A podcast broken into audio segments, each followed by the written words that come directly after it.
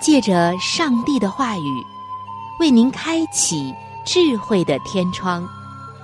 每期话题的分享，让您感受心灵的阳光，探讨生活的每个层面，体贴心灵的每次触动，为您疲惫的心找一个可以安歇的家园。各位亲爱的听众朋友。这里是由希望之声福音广播电台为您带来的福音节目《触动的心灵》，我是您的朋友春雨，非常高兴我们能够相会在这里，一同来分享上帝的爱。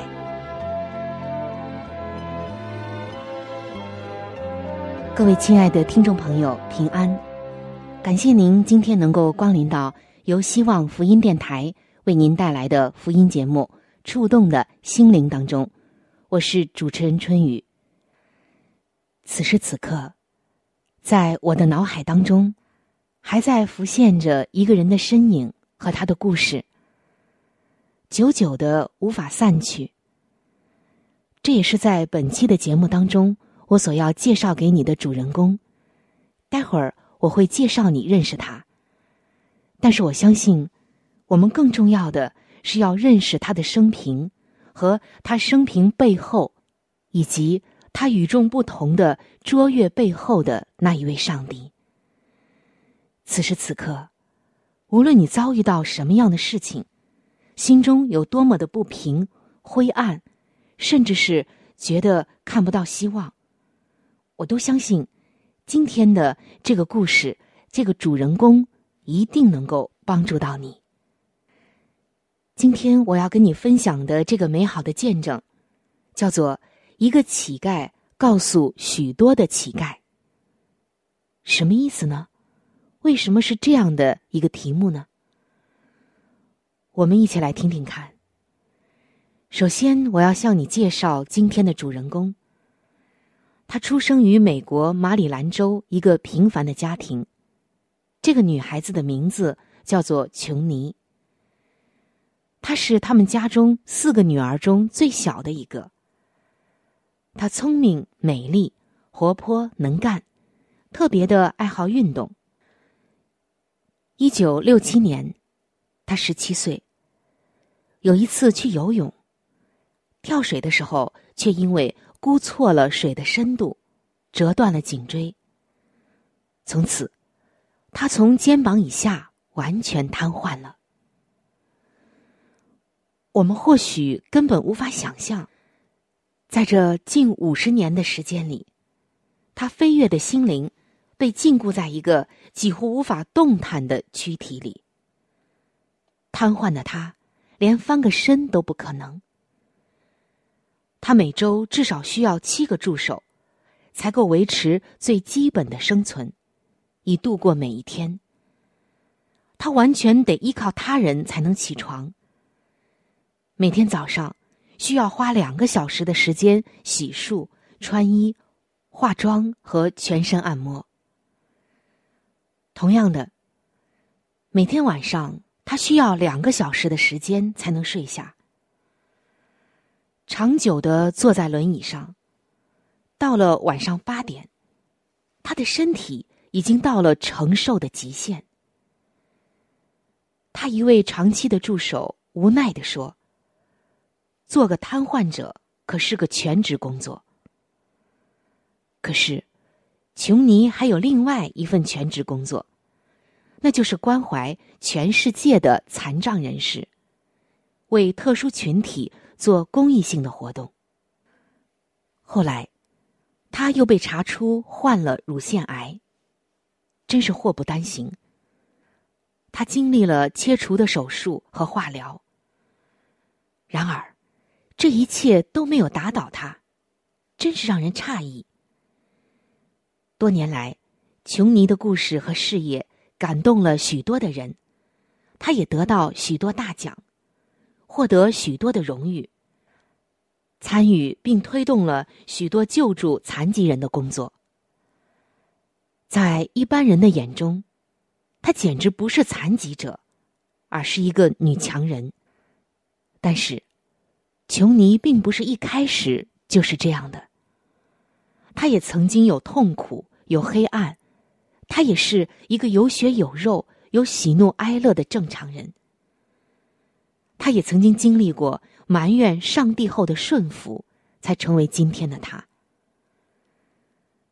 苦难之所以难以接受，正是因为它捅破了我们的美梦。苦难之所以带来绝望，正是因为我们看不到它的目的。我们愤怒，我们会控诉上帝，正因为我们认为他不管我们了。承受痛苦和折磨，不仅仅是一个哲学上的问题。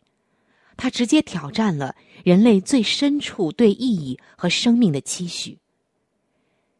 今天，每当人们看到琼尼的时候，他总是给人一种温暖、自信、非常善于表达的印象。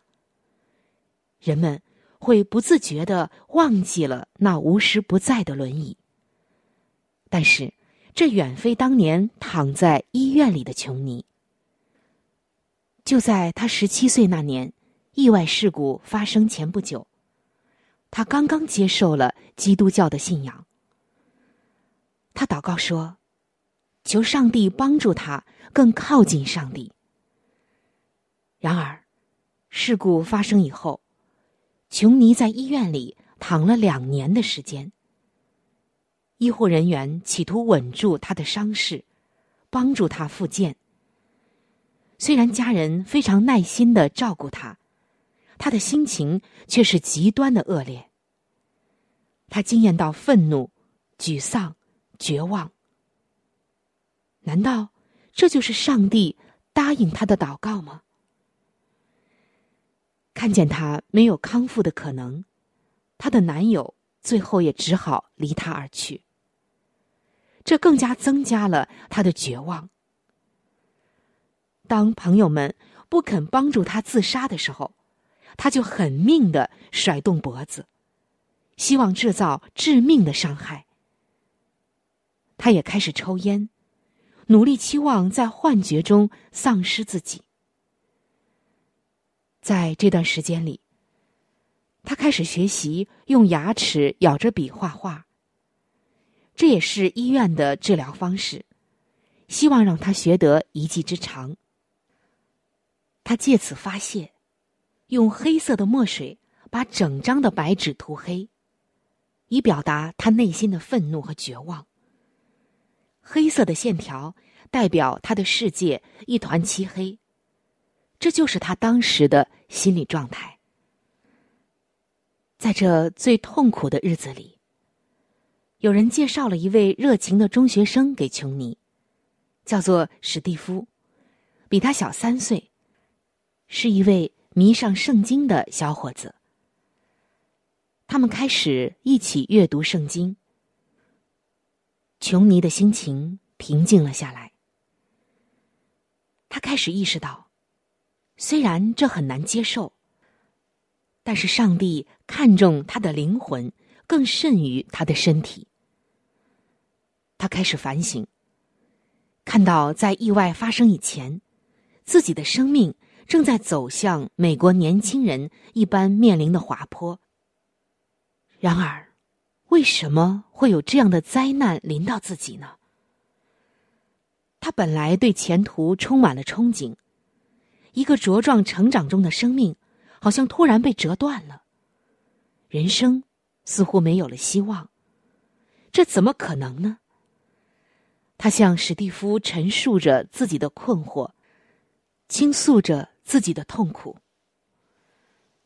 史蒂夫想了一会儿，然后说：“让我还是用一个问题来回答你的问题吧。你认为，当耶稣痛苦的死在十字架上时，那是上帝的旨意吗？”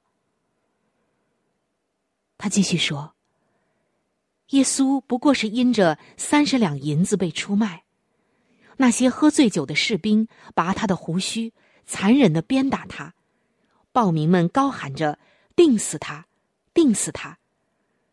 这怎么可能是上帝的旨意呢？酷刑、不公、谋杀、背叛、眼泪、疾病等等，这些事怎么可能是上帝的旨意呢？当时这段话让琼尼哑口无言，因为他知道，上帝的计划就是让自己的儿子走向十字架。这次的对话是一个转机，让他能够从不同的角度做思考。很多的时候，苦难的确是个奥秘。上帝容让自己的独生爱子受苦，这说明了救恩也是借着苦难成就的。耶稣亲自的经历苦难，所以。他能连续在苦难中挣扎的人，用琼尼后来的话说：“上帝作为宇宙的创造者，当他借着耶稣来到世上，他实在是把自己放在了一个苦难的位置上。渐渐的，人们开始注意到，琼尼还是从他的画作开始，就是画画。他开始勤奋的工作。”希望借此重建破碎的人生。他开始意识到，上帝往往用歪歪斜斜的枝子绘制出一条直线。一九七六年，他出版了第一本畅销书，叫做《琼尼》，中文翻译叫做《上帝在哪里》。一九七九年，在成立了琼尼与朋友组织那一年。葛培里布道团邀请他在电影《琼尼》中扮演他自己。不久，里根总统任命他为一个照顾残障人士的委员会做顾问。他关注残障人的事业从此开始了。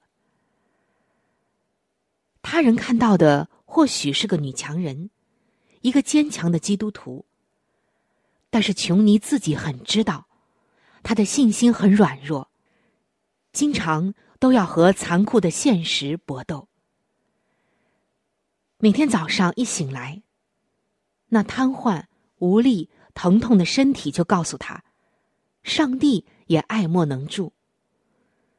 可是，他却用最正面的态度来面对这一切，尽力活出上帝的爱。他的残疾提醒了他，这世上。没有兼职的信仰，他必须全力的抓住上帝。他告诉自己说：“这世上有许多比行走更重要的事。”在一个采访中，他表示：“我让我的情感服从我，我不容让他们领着我，掌管我的生命。这就是知足的秘诀。”知道活在当下，并且用正面的态度面向未来。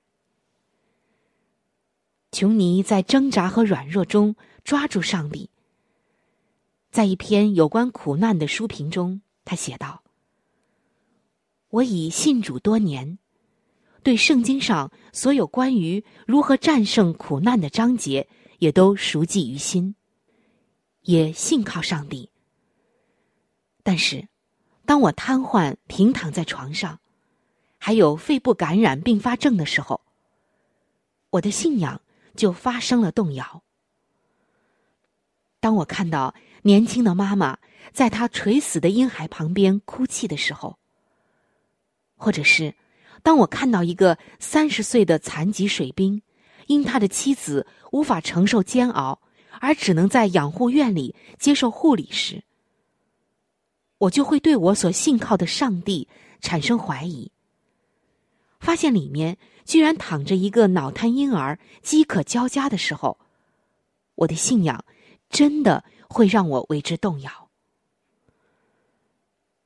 他说：“多年以来，我已深深的体会到，当自己正身处切肤之痛的时候，即使是那些公义、正确、真实的答案。”也犹如在伤口上撒盐一样。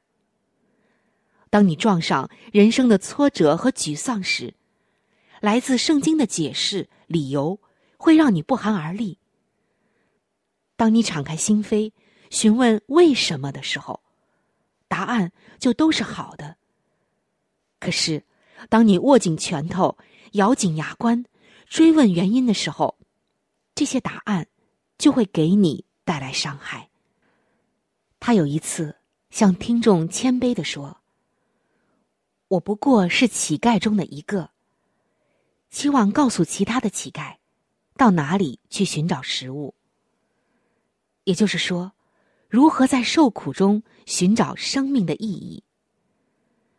他用写作来表达自己的体验，说有的时候，上帝必须容许他所憎恶的事情发生，来完成他所热爱的。对于琼尼来说，上帝绝不含糊。在基督徒的信心生活中，上帝把苦难放在正中间，生活变得振奋、有活力。不是即使有打击和问题，而正是由于有问题和打击。这种话从他的口里说出来，特别的真实。就是在治疗乳腺癌的痛苦过程中，他仍然能够说。我决定不让癌症把我打倒。我决定用信靠上帝的态度来克服癌症的气焰。他说：“残疾人是上帝赐给教会的礼物。或许因为自己的残疾，琼尼更能体会人情的温暖。他发现，人们对残疾有根本的恐惧。”许多社会有个巨大的潜规则：死亡比残疾还好，因为残疾简直是活受罪。而且，有残疾的人就是累赘，就是二等公民。他们是应当被社会厌弃的。换句话说，生命的价值是用这个人是否能自理，是否能生出财产来决定的。琼尼深深的体会到，一个社会的健康标志，就是用它如何对待弱势者来衡量的。看到许多身体健康的人的冷漠和短见、轻视，他不禁感慨说：“那些感觉自己不需要上帝的人，很可能正是真正有残疾的人。”这是他这一辈子奔走奋斗的主要原因。他要唤醒这个冷漠无情的社会。其实，基督徒就是上帝在地上的使者。上帝要求我们去安慰、去疏解、去扶助周围那些有残疾和受苦的人，把他们带到教会，让他们经历到温暖和爱。他们就是保罗所说的。身上软弱的肢体，应当配得到更多的照顾和体恤。琼尼认为，残疾人是上帝赐给教会的礼物，他帮助基督徒直面人生的苦难。也只有当基督徒开始认真接触周围遭难的人，我们才能体会到什么叫做严厉的恩典。在帮助这些弱势群体找到意义的时候，我们也才能够对生命的意义和价值有更深一层的体会。亲爱的听众朋友，亲爱的弟兄姐妹，琼尼的故事有没有让你潸然泪下，特别感动呢？今天，当现实的苦难像吼叫的狮子一样遍地游行的时候。它其实可以不再是我们唯一所关心的问题。当我们看到那些受苦的人群的需要的时候，当我们又看到那位受过折磨、从死里复活的耶稣基督站在我们身边的时候，我们的视野就打开了。正如一位基督徒所说：“我相信基督教，就像我相信太阳的升起一样。”并非因为我看到了太阳，而是借着阳光，我就能清楚看见一切其他的事物。亲爱朋友，听主声音，听主说我爱你，我要医治你的心灵，我要改变你旧的生命。带你一切到主这里，不要怕，只要信，在主面前认罪悔改，主要为你把黑暗挪开，主要赐你新的生命，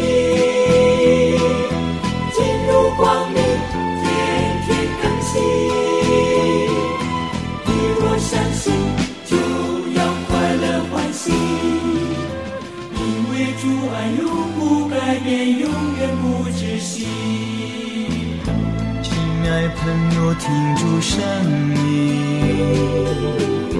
听主说我爱你，我要医治你的心灵，我要改变你旧的生命。主要赐你新的生命，进入光明，天天更新。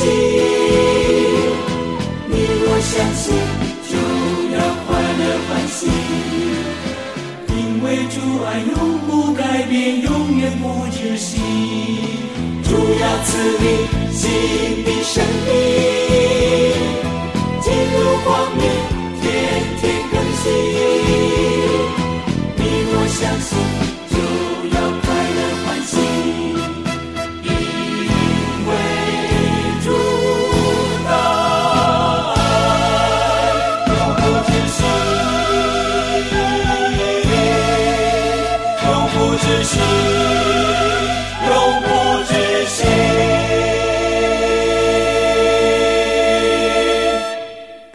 的听众朋友，欢迎您来到。每日灵修的时间当中，首先我们一起来看今天每日灵修的主题经文，记载在旧约圣经《生命记》十章的十九节。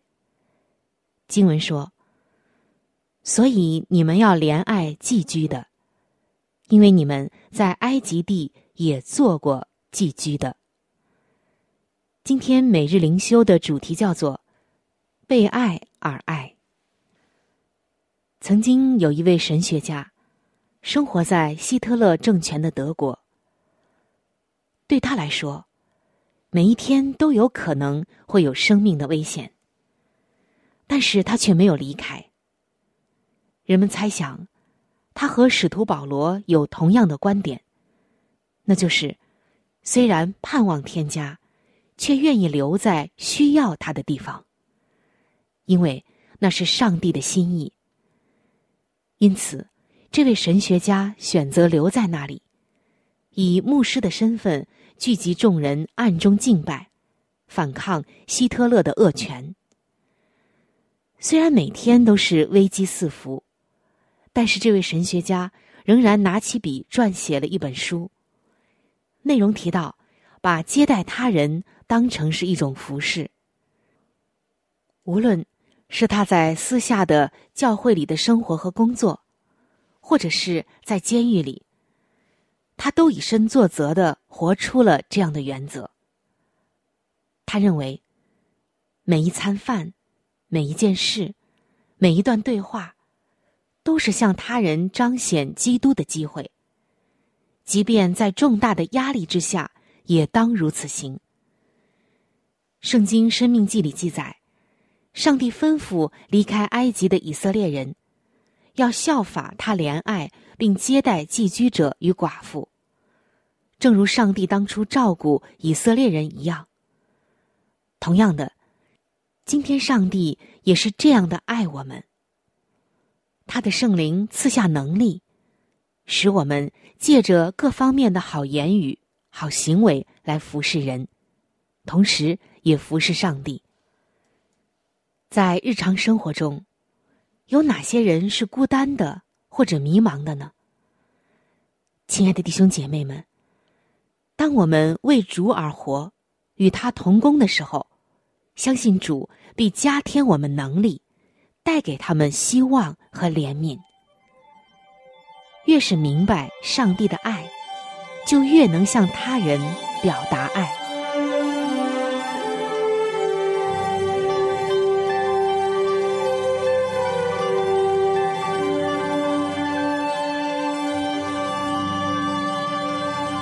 各位亲爱的听众朋友，我们今天的话题就和大家分享到这里了。如果您有什么样的触动、感想，或者是其他的建议、意见，以及美好的经验和见证，在这里我是非常的欢迎您能够来信与我联系。在我们这里有一些资料是可以免费的赠送给您的。除此之外，还有免费的圣经函授课程《要道入门》，以及与健康有关的资料。如果您需要，可以来信或者上网索取。来信请寄：香港九龙中央邮政局信箱七一零三零号。您写“春雨收”就可以了。春是春天的春，雨是雨水的雨。如果您是用电子邮件，请记我的电子邮箱。我的电子邮箱是 c h u n y u，就是春雨的汉语拼音。接下来是小老鼠 v o h c 点 c n，非常的欢迎您能够来信或者是发电邮和我联系，可以说一说你听过节目之后的一些感受。或者是索取您所需要的资料。亲爱的听众朋友，本期触动的心灵节目到这里就要和您说再见了。非常的感谢您的收听，下期节目我们再会。愿上帝赐福您和您的全家。